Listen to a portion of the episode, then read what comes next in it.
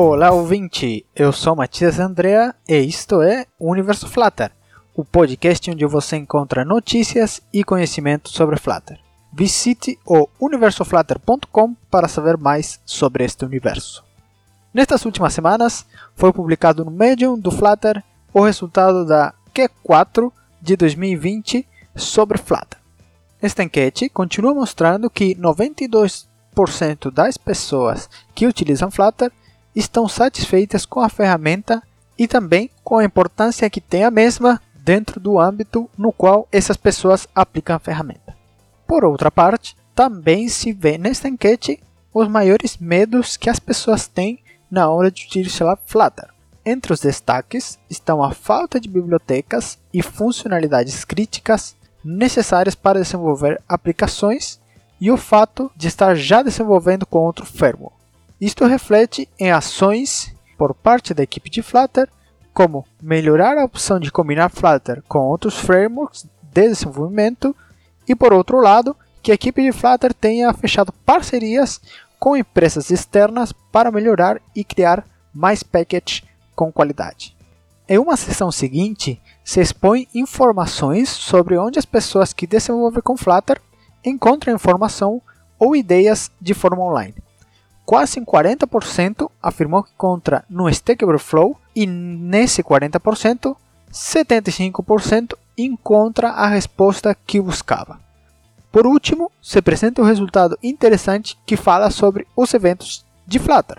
Foi perguntado para as pessoas qual foi o maior motivo para não assistir a eventos, excluindo motivos de pandemia, claro. A maioria, um 61%, disse que não ficou sabendo sobre estes eventos. Mas em outro ponto, se mostra que mais de 85% das pessoas que assistiram a eventos sobre Flutter aprenderam algo sobre a ferramenta. E falando em eventos, dia 3 de março acontecerá o grande evento de Flutter, onde anunciarão várias novidades sobre a ferramenta, além de ter quatro apresentações interessantes sobre diferentes recursos de Flutter.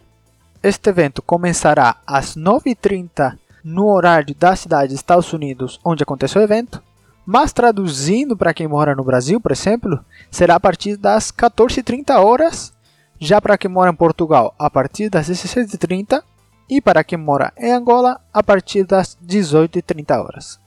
Eu estarei atento às novidades e com certeza trarei todas no próximo episódio do podcast, que até pensei em lançar no dia 4 ou 5, que será uma quinta ou sexta, assim tenho tempo de adicionar todas as atualizações deste evento.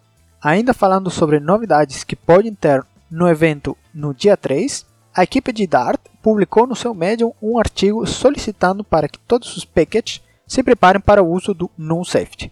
Atualmente esta funcionalidade se encontra no canal beta e, segundo a publicação, não sofrerá mudanças drásticas até seu lançamento na versão estável. Para acompanhar e compartilhar notícias sobre Flutter, você pode seguir e marcar no Twitter este podcast usando @universoflutter.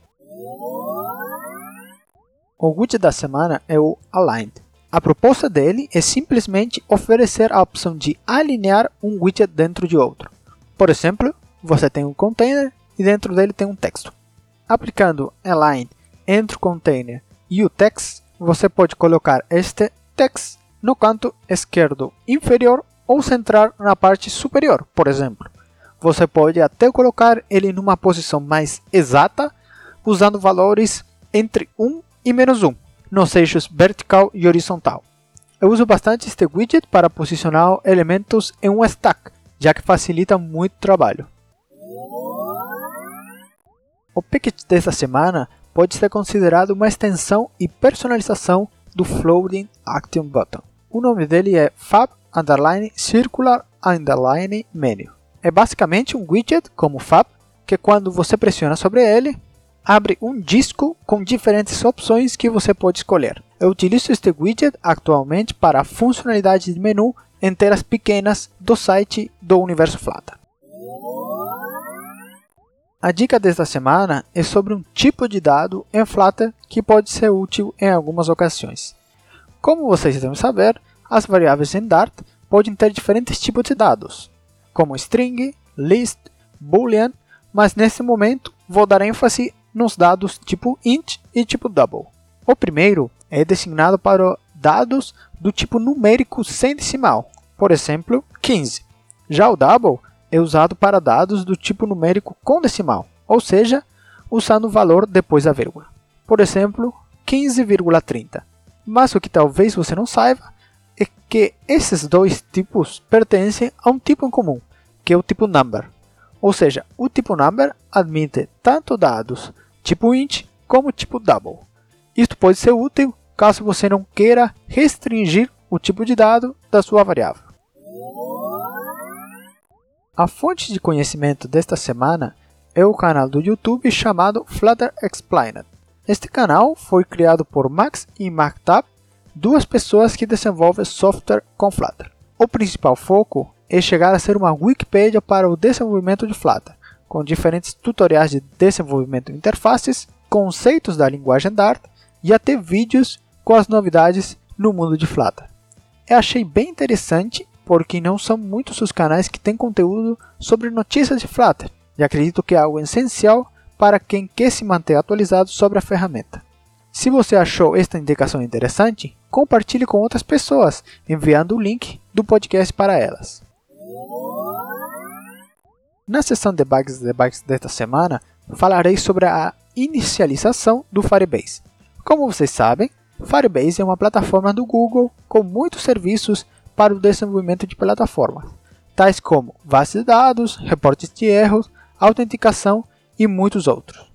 A equipe de Flutter e Google em geral tem dado muito suporte à compatibilidade de Firebase com Flutter, não só para facilitar o desenvolvimento de aplicações com a ferramenta, mas claro, também para vender o Firebase, que também é da Google.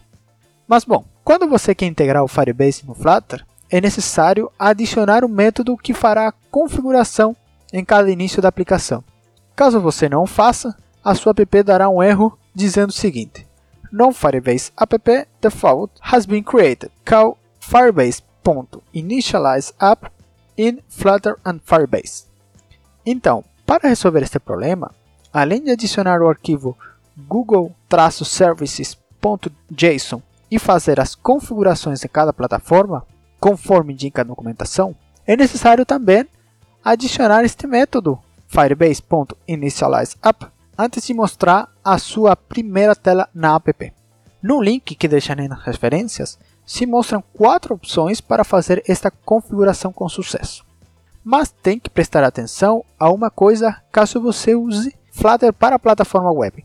Nesta, é necessário fazer a inicialização no arquivo index.html, onde se exigirá o APK e outras informações sensíveis para completar este processo.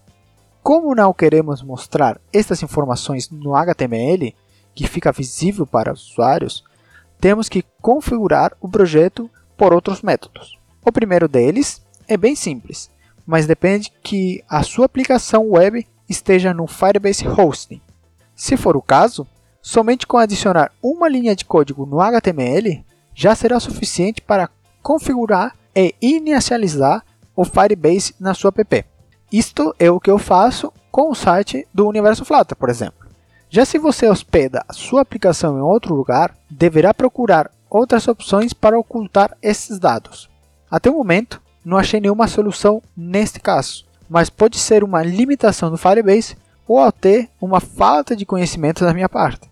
Se você sabe uma solução para isto, e quer compartilhar, por favor faça chegar ela pelos diferentes meios de contato do podcast, que a compartilharei para que outras pessoas tenham acesso a ela. E chegamos ao final desse episódio. Obrigado por ouvir e lembre-se, em terra de desenvolvimento de software, quem tem somente um bug é rei. Um abraço e hasta la vista!